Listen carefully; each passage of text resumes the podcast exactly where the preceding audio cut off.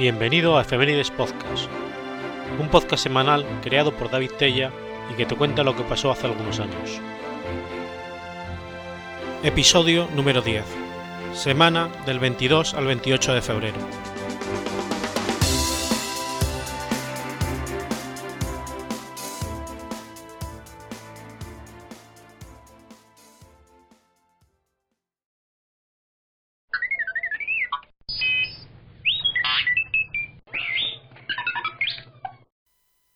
Múnich, domingo 22 de febrero de 1857. Se sirve por primera vez la salchicha Weinsburg. La salchicha Weinsburg es una de las especialidades de Múnich, que se suele comer tradicionalmente muy temprano en los imbis, puestos callejeros del mercado con salsa de mostaza dulce. Se puede comer en Múnich en el restaurante denominado Gasthaus zum Ewigen Lynch, Posada de la Luz Eterna, cerca de la Marienplatz, que fue el sitio donde, según reza la historia, fue servida por primera vez el 22 de febrero de 1857, domingo de carnaval. La historia menciona que se inventó por casualidad cuando al cocinero de este restaurante se le acabó la tripa de ternera, típica para embutir la salchicha. Poco a poco, los lugareños fueron acostumbrándose a esta receta, hasta que hoy en día es popular. Para elaborar esta salchicha se emplea la carne de la cabeza de ternera y alguna porción de tocino de lomo o solomillo. Las piezas obtenidas tienen una longitud de casi 12 a 15 centímetros de longitud y entre 80 y 90 gramos de peso. Se embute con tripa de cerdo de piel muy fina. Se sirve cocida en agua a 75 grados centígrados, a ser posible que no hierva, para que no se rompa la tripa. Es opcional echar unas rodajas de limón. Hoy en día se pueden comprar envasadas en lata o en el vacío en láminas de plástico, en cualquier supermercado de Europa, aunque debe mencionarse que no respetan la receta original. Tradicionalmente se comían por la mañana, y existen muchas explicaciones de esta costumbre, algunos dentro de la leyenda popular, que tienen en común la dificultad por mantener la salchicha fresca. Se remonta a antes de la invención del frigorífico. Una de las razones menciona una creencia popular que dice que estas salchichas no pueden oír las campanas del mediodía. Y la otra versión menciona que en los restaurantes de la época se ofrecía primero a los trabajadores o artesanos oficiales, para que dejaran paso a mediodía a los clientes con mayor capacidad de adquisición. Esta salchicha se come sin la piel o tripa exterior. Para ello se suele cortar ligeramente la tripa longitudinalmente, a lo largo de la salchicha, para que se coma solo su interior. Nunca debe comerse en rodajas, los bávaros ven mal comer la Weißwurst con piel. Los entendidos siempre dejan la piel en el plato.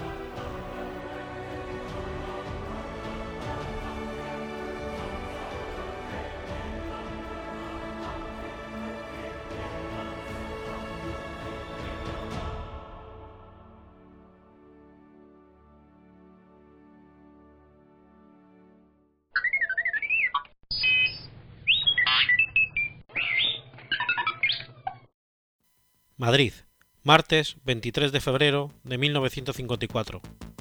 Nace Rosendo Mercado.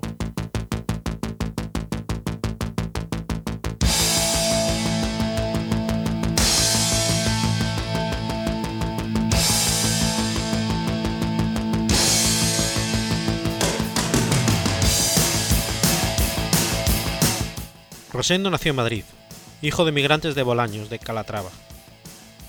Se crió en los barrios de Lavapiés y Carabanchel, y en este último reside desde entonces. Tras abandonar los estudios en la Escuela de Ingeniería ICAI en 1972, se incorporó como guitarrista a Fresa, un conjunto que tocaba versiones de canciones de moda y en ocasiones acompañaba a solistas. Tras diversos cambios, que incluyeron la incorporación como cantante de José Carlos Molina, la banda pasó a denominarse New. Rosendo compaginó la creación de la banda con el servicio militar. En 1974 descubrió la música de Rory Gallagher, que se convirtió en una de sus mayores influencias junto a otros grupos como Jethro Tull, Head, Cream, Deep Purple o Black Sabbath. En 1975, tras el servicio militar obligatorio, participó en la grabación del primer disco de New. Sus relaciones con José Carlos Molina no eran buenas, y en 1977 Rosendo abandonó la formación para crear Leño.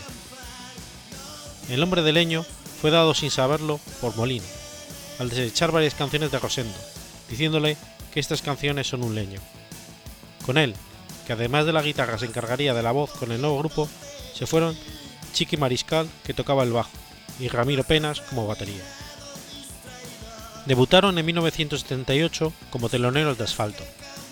Fueron contratados por Vicente Romero, que estaba poniendo en marcha Chapa Discos, y publicó el disco colectivo Viva el Rollo, volumen 2, Rod del Manzanares, donde se incluyeron dos canciones de la banda, Este Madrid y Aprendiendo a Escuchar. En 1979 se lanzó el primer disco de larga duración de Leño, usado como el título el nombre del grupo. El álbum, producido por Teo Bautista, contiene canciones con largos desarrollos instrumentales, entre las que destacan El tren y Este Madrid. Durante la grabación, Chiqui Mariscal abandonó el grupo y fue sustituido por Tony Urbano, hecho reflejado en la portada del disco. Más Madera, el segundo álbum de Leño, apareció en 1980, en plena explosión de la nueva ola. Muy influido por los arreglos realizados por Teo Bautista, las canciones son más cortas y el estilo menos pesado. En 1981 grabaron en la Sala Carolina el disco en directo. A pesar de no contar con un sonido óptimo, el disco tuvo buenas ventas. Entre las canciones incluidas está una de las más conocidas de Rosendo, Maneras de Vivir, que solo había sido grabado anteriormente en estudio para un disco sencillo de adelanto. Participaron en, el disco Luz Casal con los coros y Teddy Bautista con los teclados.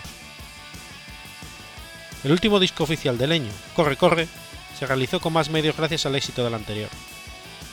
Se grabó en Londres, contando con la producción de Carlos Narea, y en él destacan canciones como Sorpréndete y Qué desilusión.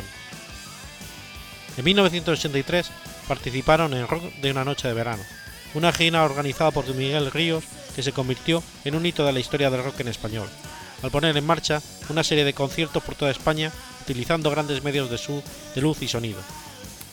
En otoño del 83, cuando estaban en su mejor momento, el grupo decidió separarse. Algunos problemas con su anterior discográfica retrasaron hasta el 85 la salida del primer disco en solitario de Rosendo, Lockbox por Incordiar, editado por RCA, grabado en Alemania y producido por Carlos Nerea. Fue el momento de más éxito comercial de su carrera, gracias a canciones como Agradecido, Pan de Higo o la que da el título al disco, Loco por Incordiar. En cambio, Fuera de lugar, editado al año siguiente, suscitó reacciones negativas entre los críticos de heavy. Su último disco para RCA, A las lombrices, se publicó en el 87 y fue recibido con frialdad.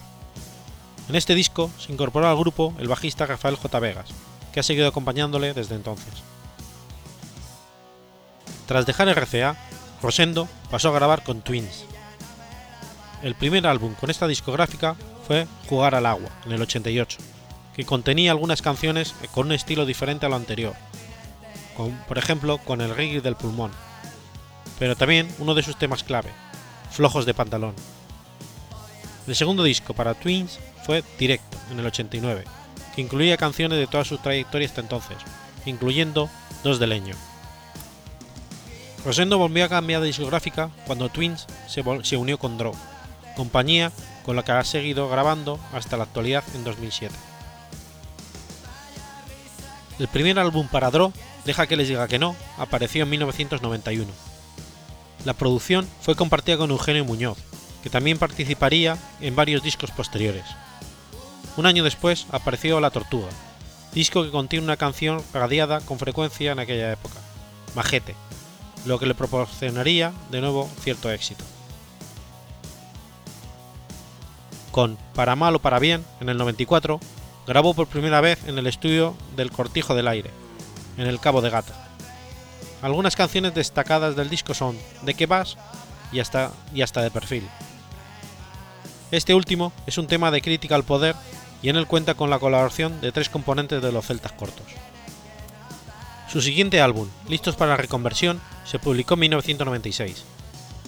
Tras este disco abandonaron la banda dos músicos que llevaban acompañándole muchos años, el teclista Gustavo Di Nobile y el batería Miguel Ángel Jiménez.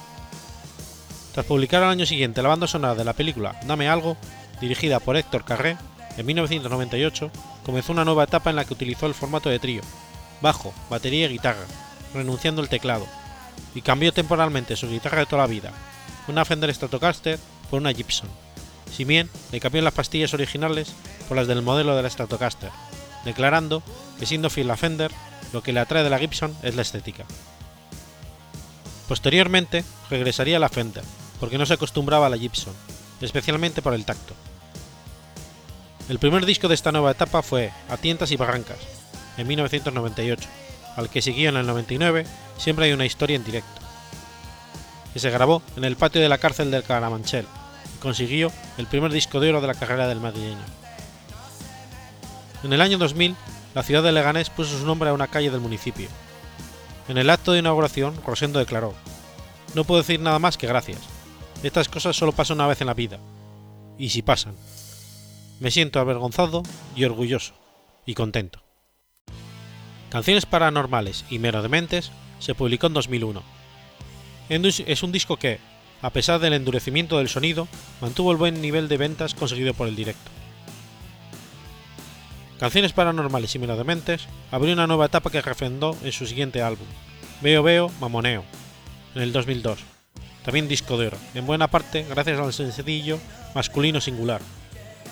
En 2005 se lanzó Lo malo es ni darse cuenta, que podría considerarse como componente de una trilogía junto a los dos anteriores. En 2006 recibió la medalla de oro al mérito en las bellas artes.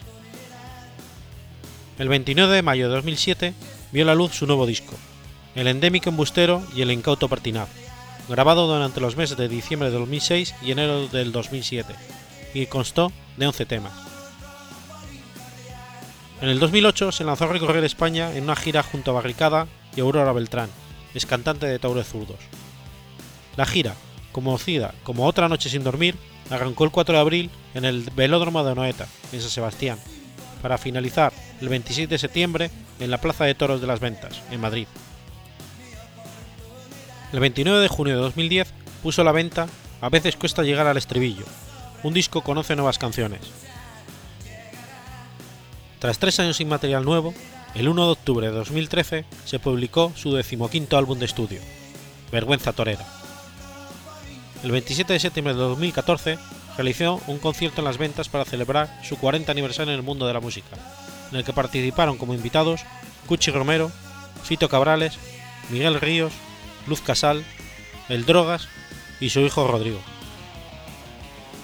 El 21 de octubre del 2015 recibe, de manos del Gran Wyoming, el disco de oro por las ventas de dicho álbum, el cuarto que consigue a lo largo de la carrera en solitario.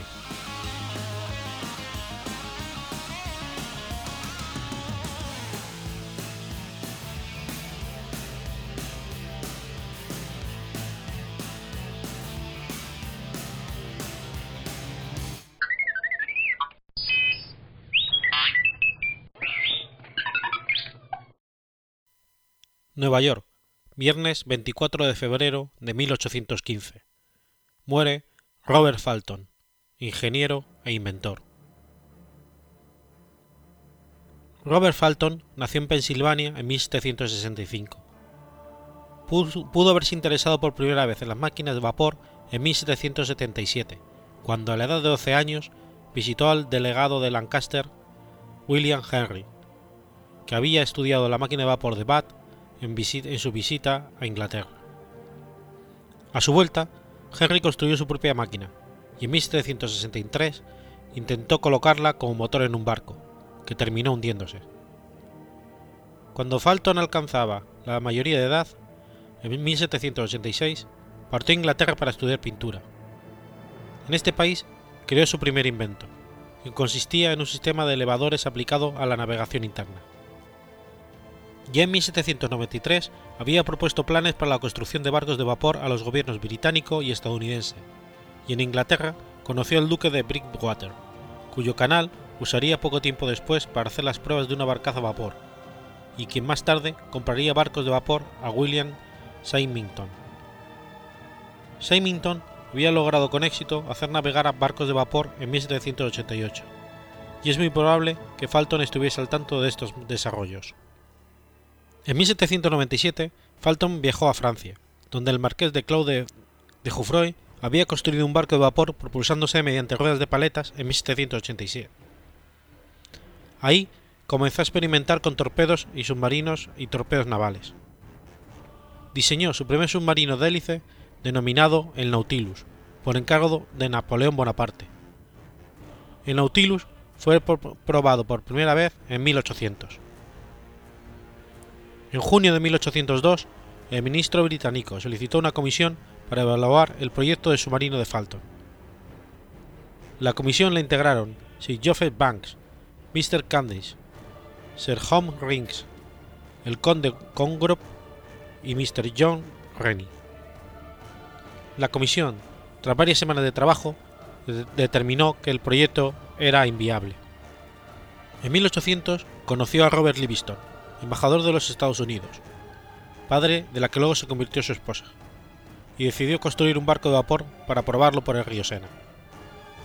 Falton experimentó con la resistencia del agua de diferentes quillas de barcos, haciendo diseños y modelos e incluso hizo construir un barco de vapor completo. Su primer prototipo se hundió, pero lo reconstruyó y fortaleció el armazón. El 9 de agosto de 1803, su barco navegó río arriba bajo la atenta mirada de una multitud de personas. El barco tenía 20 metros de eslora y 2,4 de manga, y alcanzaba unas velocidades de entre 5 y 6 km hora contra corriente, y a corriente normal a 7 o 9 km hora. Aproximadamente entonces, Falton escribió a James Batt, de la compañía Balton Batt, solicitando la construcción de una máquina de vapor a partir de sus planos, y en 1804 volvió a Inglaterra. En 1802, el Charlotte Dundas de Sarmington había remolcado dos barcazas de 70 toneladas por el canal Forth and Clyde, en Escocia, demostrando la utilidad de la potencia desarrollada por la máquina de vapor. Aunque Falto probablemente nunca llegó a ver este barco, aparentemente mantenía correspondencia con Henry Bell, que sí había tomado un cierto interés en ello. Falton trabajaba ahora en los experimentos con torpedos, ayudando también a William Murdoch en el diseño y detalles técnicos de su máquina de vapor. Cuando estuvo terminada, la hizo enviar a Nueva York, a donde regresó en 1806. Ahí se construyó el barco que se convertiría en el primer barco de vapor a paletas comercialmente viable. A menudo este barco recibe el nombre de Clermont, aunque de hecho nunca llegó a llamarse así, y solía referirse a él como el barco de vapor del río Norte. Clermont era el nombre del lugar al que el vapor se dirigió en su primer viaje, a 177 kilómetros de viaje por el río Hudson. El viaje a Albany continuó después de una parada de 20 horas en Clermont. Falton patentó su diseño del barco de vapor el 11 de febrero de 1809 y construyó más barcos y diseñó el primer barco de guerra impulsado a vapor, que se llamaría Demologos. No llegaría a verlo completado. Fue bautizado finalmente como Falton First, en su honor. La patente garantizó a Falton el privilegio de ser el único proveedor para el tráfico de buques de vapor de Nueva York por 30 años. La competencia estaba prohibida por ley. Thomas Gibson, un empresario que se dedicaba a los barcos de vapor, contrató a Cornelius Vanderbilt para llevar pasajeros entre Nueva York y Nueva Jersey por un precio más barato durante seis meses. En 1824, en el caso Gisum contra Odwen, la Corte Suprema echó abajo el monopolio de Falton, entendiendo que los estados no pueden regular legalmente el comercio interestatal. Los precios de los pasajes cayeron de forma inmediatamente de 7 a 3 dólares, y el tráfico se incrementó dramáticamente. Falton fue incapaz de competir con los precios tan bajos ofrecidos por Gibbons, por lo que terminó en bancarrota. Falton murió de pleuritis a la edad de 49 años. Está enterrado en el cementerio de la Iglesia de la Trinidad, en Manhattan, Nueva York.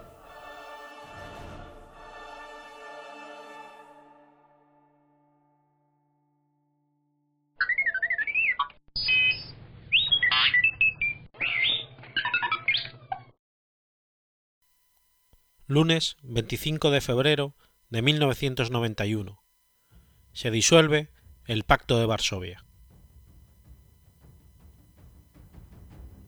El Tratado de Amistad, Colaboración y Asistencia Mutua, más conocido como Pacto de Varsovia por la ciudad en la que se firmó, fue un acuerdo de cooperación militar firmado en 1955 por los países del bloque del Este. Diseñado bajo el liderazgo de la Unión de Repúblicas Socialistas Soviéticas, su objetivo expreso era contrarrestar la amenaza de la Organización del Tratado del Atlántico Norte, en especial el rearme de la República Federal Alemana, a la que los acuerdos de París permitían reorganizar sus fuerzas armadas. El ámbito del Pacto de Varsovia abarcaba a todos los estados socialistas de Europa del Este, a excepción de Yugoslavia, sobre la que, pese a todo, se ejerció una poderosa influencia. Hasta 1962, la República Popular China estuvo afiliada como observador. Los estados del bloque del Este mantenían ya, antes de la firma del tratado, una estrecha relación militar con la Unión Soviética, cuyo ejército había cometido su deliberación durante la Segunda Guerra Mundial, del mismo modo que las fuerzas estadounidenses y británicas lo habían hecho en Alemania Occidental, la parte occidental de Austria, Bélgica, Italia, Francia y Grecia, en el marco de lo acordado en la Conferencia de Yalta. La profunda influencia ejercida por la Unión Soviética en el bloque había sido percibida por un desafío por las otras potencias aliadas, que consideraban la expansión del comunismo como una amenaza inmediata al régimen político y económico dominante en la Europa. La polarización entre la órbita estadounidense y la soviética sería el carácter determinante de los 45 años de la llamada Guerra Fría. Los miembros del Pacto de Varsovia acordaron, en términos muy similares a los empleados en el Tratado del Atlántico Norte, la cooperación en tareas de mantenimiento de la paz, la inmediata organización en caso de ataque previsible, la defensa mutua en caso de alguno de los miembros fuera atacado, y el establecimiento de un Estado Mayor conjunto para coordinar los esfuerzos nacionales. Consistente en 11 artículos en total, el pacto no hacía referencia directa al régimen de los gobiernos de los miembros, declarándose abierto a todos los estados, con el único requisito de la unanimidad de los restantes signatarios en su admisión y establecía una vigencia de 20 años renovables, así como la libertad de revocarlo para cada uno de los Estados miembros. Fue firmado en cuatro ejemplares, uno en ruso, otro en alemán, otro en checo y otro en polaco. Un comité político, compuesto por los jefes de gobierno de los Estados miembros, se reunía anualmente para establecer las políticas y objetivos anuales. La mayoría de las negociaciones incluía también la presencia de los ministros de defensa, los jefes de las Fuerzas Armadas, y los miembros del Estado Mayor de cada una de ellas. Además del comité político, el Pacto de Varsovia contaba con un comité asesorío de asesoría militar, un comité técnico de investigación, un consejo de secretarios de defensa y un Estado Mayor conjunto. Aunque el objetivo expreso del pacto era evitar la declaración de guerra de sus Estados miembros y las potencias occidentales, se cumplió, y las medidas militares nunca debieron hacerse efectivas. El Estado Mayor Conjunto hubiera sido en caso de guerra la autoridad suprema sobre los ejércitos, armadas y fuerzas aéreas de los Estados miembros. La potencia militar que esto representaba incluía 6.200.000 soldados, unos 65.000 tanques, 2 millares de buques y 15.000 aviones de combate, además de misiles nucleares instalados en varios de los Estados miembros. En tiempo de paz, solo las fuerzas destinadas fuera de su país de origen estaban bajo su mando directo. La estrategia soviética, al igual que la estadounidense, consistió principalmente en asegurar su zona de influencia sin que ello llevara a un conflicto abierto con el, oponente, con el oponente, y por lo tanto se tradujo en un nivel restringido de actividad militar, aún dentro de las fronteras. Ya en 1948, la Yugoslavia del mariscal Tito había marcado sus diferencias con Moscú, y las desavenencias diplomáticas entre China y la Unión Soviética en ocasión, con ocasiones de la Guerra de Corea fueron prominentes. En realidad, la política exterior de ambas potencias estuvo más ocupada en intentar aprovechar las crisis económicas que, creían inminentes, cuya gravedad llevó a Estados Unidos a desarrollar el Plan Marshall y la OTAN. En los estados del bloque del Este, los movimientos comunistas estuvieron hasta, hasta entrados los años 60, abiertamente comprometidos con la construcción de democracias parlamentarias, con representación de la burguesía y los terratenientes, y modelos económicos híbridos. La resistencia del gobierno stalinista a revisar los límites trazados por los acuerdos de Yalta estaba basada únicamente en la relativa debilidad militar de la URSS, en comparación con el enorme armamento estadounidense, que permaneció desde la guerra hasta nuestros días en las múltiples bases que establecía en Europa y Asia Menor. Antes que el dominio absoluto del frente interno, la apuesta soviética fue la participación en la carrera armamentística, que implicó una creciente y ruinosa inversión en tecnología militar, pero no un aumento de los efectivos. Incluso Finlandia, en la que el Partido Comunista era la pieza central del gobierno, solicitó y obtuvo la retirada del Ejército Rojo de la base militar de Porkala. Mientras, el clima político finés y el, liderazgo, duro de Tito en Yugoslavia, férreamente controlado, hicieron posible que estos estados no entraran a formar parte del pacto. En otros países la situación interna era más compleja. En Hungría, las disensiones internas del Partido Comunista local, cuyas, facciones estudiantiles protestaban por la acción militar soviética en los incidentes de Potsdam, se combinaron en la insurrección ultranacionalista de Joseph Dudas para dar lugar a la sublevación, que fue reprimida por las fuerzas del pacto. Se ha argumentado que el Pacto de Varsovia era, en la práctica, un instrumento de control de la Unión Soviética sobre los estados socialistas del este de Europa, a fin de impedir que salieran de su égida. En algunos casos, efectivamente, los intentos de los países miembros por dejar el pacto fueron aplastados militarmente, como por ejemplo la Revolución de Hungría en el 56. En octubre de ese año, el Ejército Rojo, amparándose en la previsión del Pacto de Varsovia, entró en Hungría y acabó con un incipiente levantamiento anticomunista en apenas dos, semanas. Las fuerzas del Pacto de Varsovia fueron utilizadas también en contra de algunos de sus miembros, como en 1968, durante la primavera de Praga, cuando invadieron Checoslovaquia para acabar con las reformas flexibilizadoras que estaba encarando el gobierno, catalogándolas por la URSS como, como tendientes a destruir el socialismo.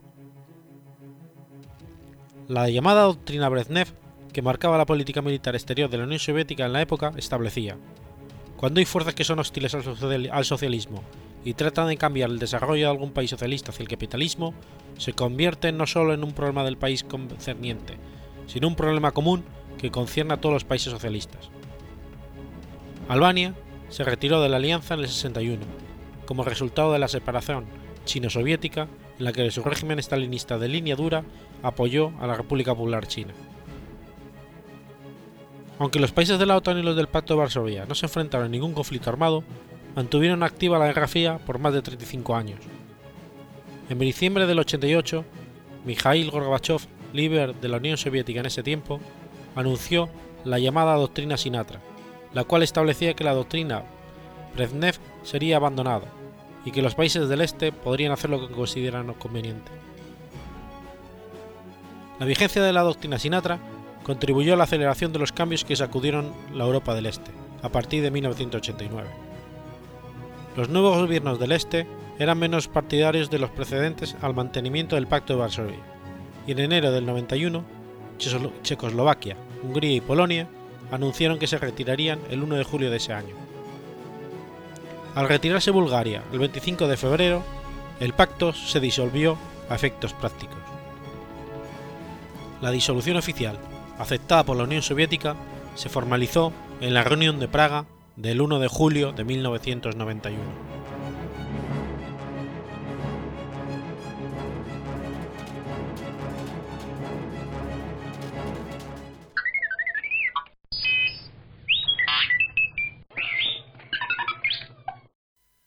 Madrid, viernes 26 de febrero de 1982. Muere Paco Martínez Soria.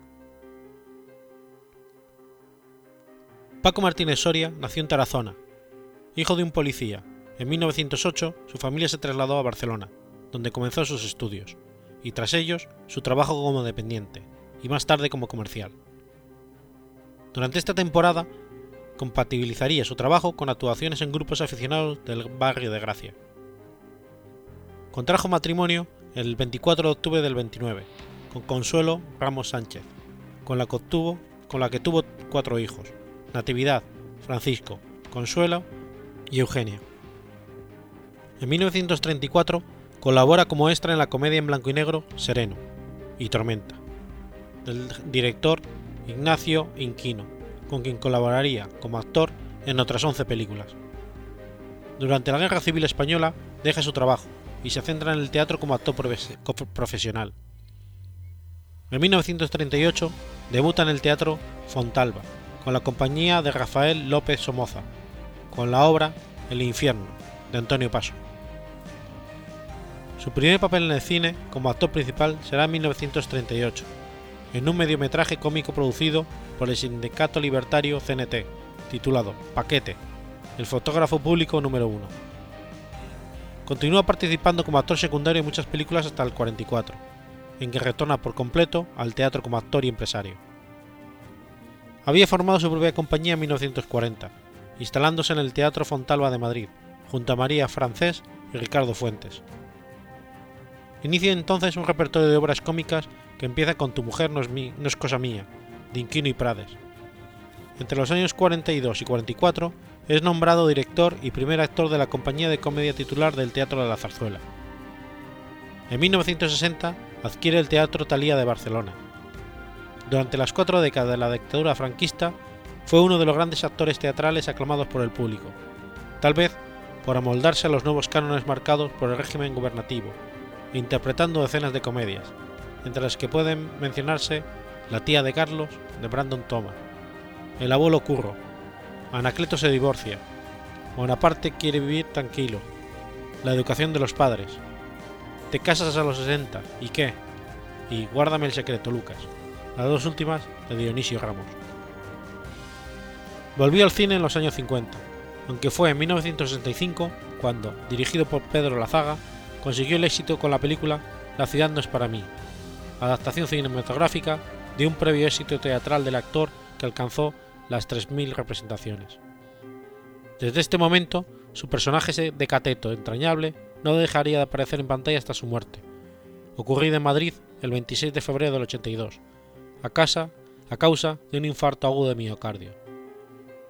Dos días después de su fallecimiento, fue enterrado en el cementerio de Cabrera de Mar, Barcelona, localidad donde residía.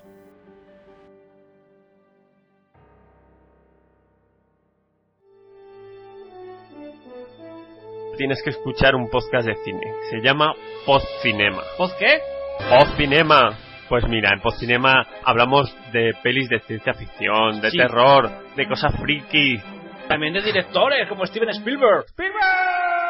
Pero no solo eso, también eh, analizamos al dedillo en nuestra sección Pelis con Chicha las mejores películas con más chicha de toda la historia. ¿Te gusta la música de cine? Porque tenemos una sección que se llama Music and Cinema.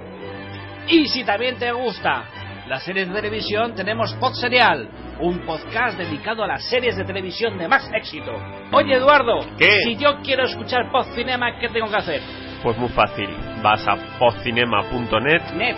Si te gusta iTunes, te puedes suscribir.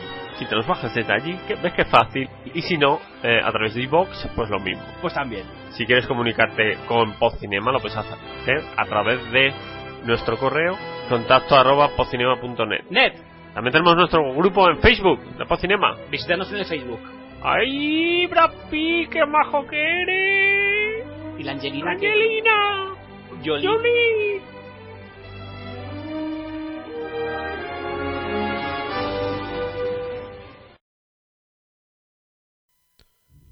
Los Ángeles, viernes 27 de febrero de 2015. Muere Leonard Nimoy. Leonard Nimoy nació el 26 de marzo de 1931 en Boston.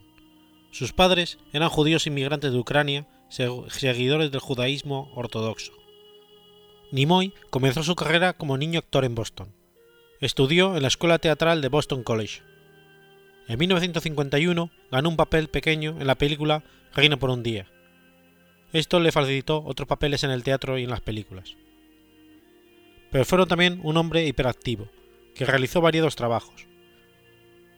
En Los Ángeles, en los primeros años 50, acuciado por la necesidad, Nimoy no dudó en aceptar empleos como el de portero, limpiador de peceras en una veterinaria o taxista. Previamente había servido dos años en el ejército de los Estados Unidos, de donde se retiró con el grado de sargento. Como se hubiera intuido que la ciencia ficción era el registro que mayores satisfacciones le iban a proporcionar, el actor vinculó su carrera al género de sus mismos comienzos. En 1952 fue reclutado para trabajar en Zombies de la Estratosfera, un serial de 12 episodios. Dos años más tarde fue un soldado de la humanidad en peligro, la obra maestra de Gordon Douglas.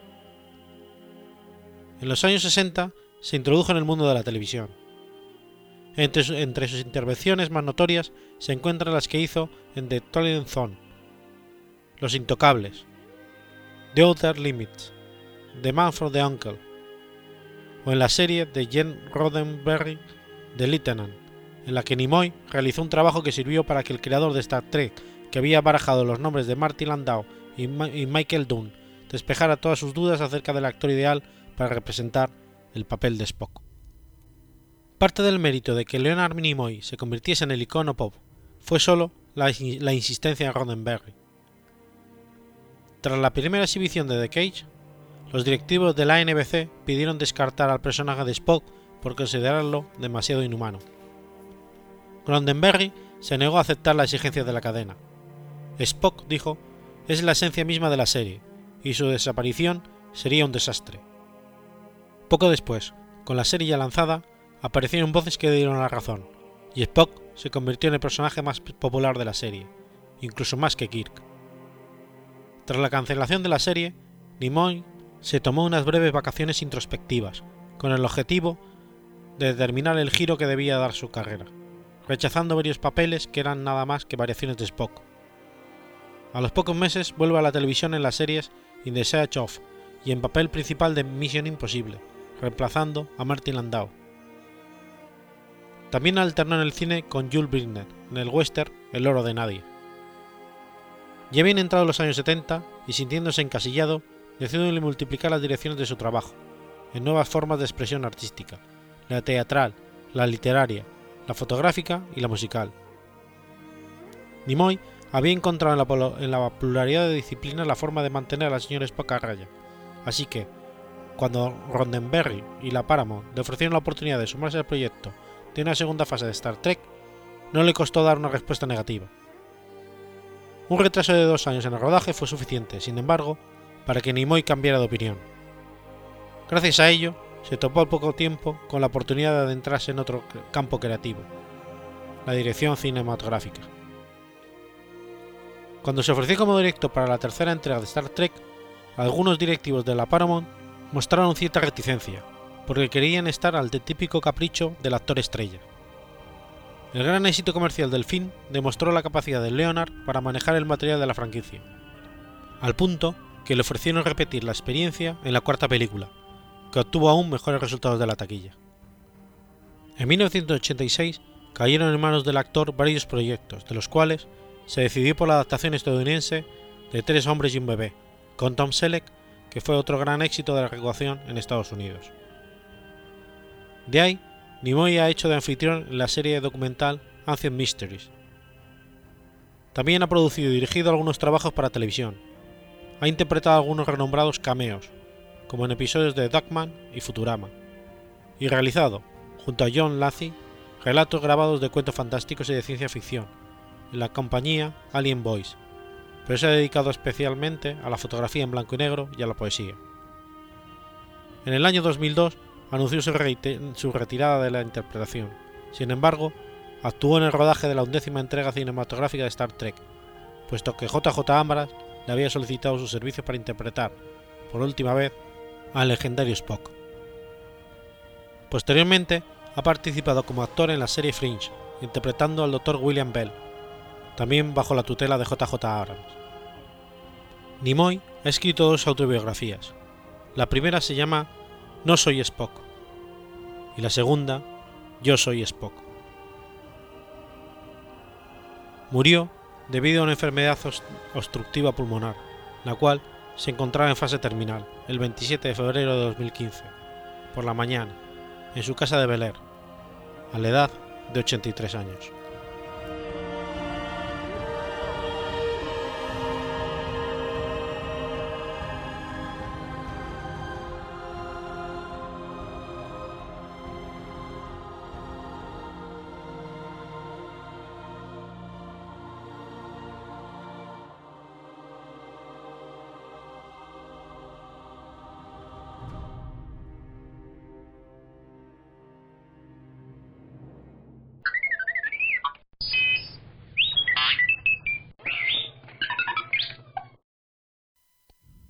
Estocolmo, viernes 28 de febrero de 1986. Es asesinado Olof Palme. Olof Palme nació en Estocolmo el 30 de enero de 1927. A pesar de provenir de una familia acomodada de ascendencia holandesa y alemana, su orientación política llegó a estar influida por las ideas socialdemócratas. Sus viajes por el tercer mundo, así como por los Estados Unidos, contribuyeron a definir sus puntos de vista. Estudió en el Kenyon College de Ohio con una beca entre 1947 y 1948, obteniendo el título de bachiller en artes en menos de un año. Después de viajar a través de Estados Unidos, regresó a Suecia para estudiar Derecho en la Universidad de Estocolmo. Durante su tiempo en la universidad se involucró en la política estudiantil, en colaboración con la Unión Nacional de Estudiantes de Suecia. En 1951 se convirtió en miembro de la Asociación de Estudiantes Socialdemócratas de Estocolmo. Al año siguiente fue elegido presidente de la Unión Nacional de Estudiantes de Suecia. En 1953, Palme fue reclutado por el primer ministro socialdemócrata Tage Erlander para trabajar en su gobierno, y en el 57 fue elegido como diputado en el Riksdag. Olof Palme ocupó varios puestos en los gobiernos suecos desde el 63. En el 67 fue nombrado ministro de Educación. Cuando el líder del partido, Tange, renunció al poder en 1969, Palme fue elegido como nuevo líder del Partido Socialdemócrata y primer ministro de Suecia. Palme se convirtió, junto a Raoul Wallenberg y Dag Hammarskjöld, en el político sueco más conocido del siglo XX, en el ámbito internacional, debido a sus 125 meses de permanencia en el cargo de primer ministro, así como por su oposición a la política exterior estadounidense. Defendió con firmeza sus principios en diversos foros, criticando a los Estados Unidos con respecto a la guerra de Vietnam, la Unión Soviética con respecto a la ocupación de Checoslovaquia, las armas nucleares y la política de apartheid en Sudáfrica, en tanto que defendió el derecho a la autodeterminación de Palestina y la no intervención estadounidense en Cuba, pero ante todo lo caracterizaba su defensa del pacifismo y el universalismo. A nivel internacional, se comprometió profundamente con la problemática de los países del tercer mundo, así como en cuestiones sobre la democracia y el desarme. Condenó, a menudo en términos drásticos, los desmanes de la dictadura tanto de derecha como de izquierda. Durante la guerra de Vietnam criticó duramente la actuación de Estados Unidos. Realizó una serie de misiones internacionales, siendo mediador de la ONU durante cierto periodo de la guerra de Irak e Irán. El asesinato de los Palme tuvo lugar el viernes 28 de febrero de 1986, en Estocolmo, mientras volvía caminando del cine a su casa, con su mujer Lisbeth. En ese momento, la pareja no llevaba guardaespaldas un hombre se acercó a ellos y disparó a quemarropa sobre la espalda del ex primer ministro sueco, que murió a los pocos minutos. Desde aquel momento y hasta la actualidad, debido al crimen nunca, había sido, nunca ha sido resuelto, se han apuntado múltiples teorías, muchas rastreando un móvil político tras el magnicidio.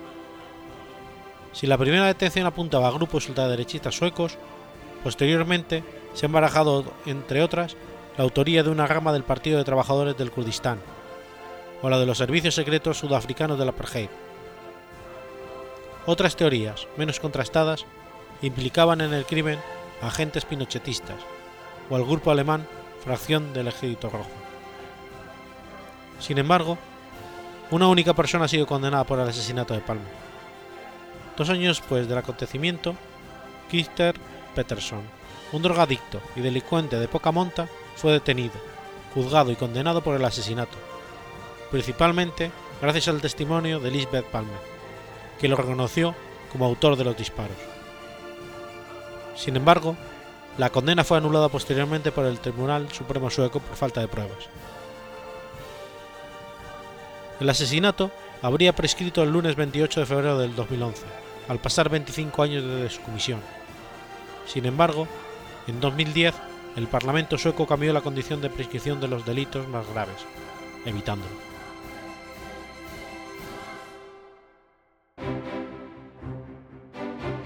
Has escuchado Efemérides Podcast.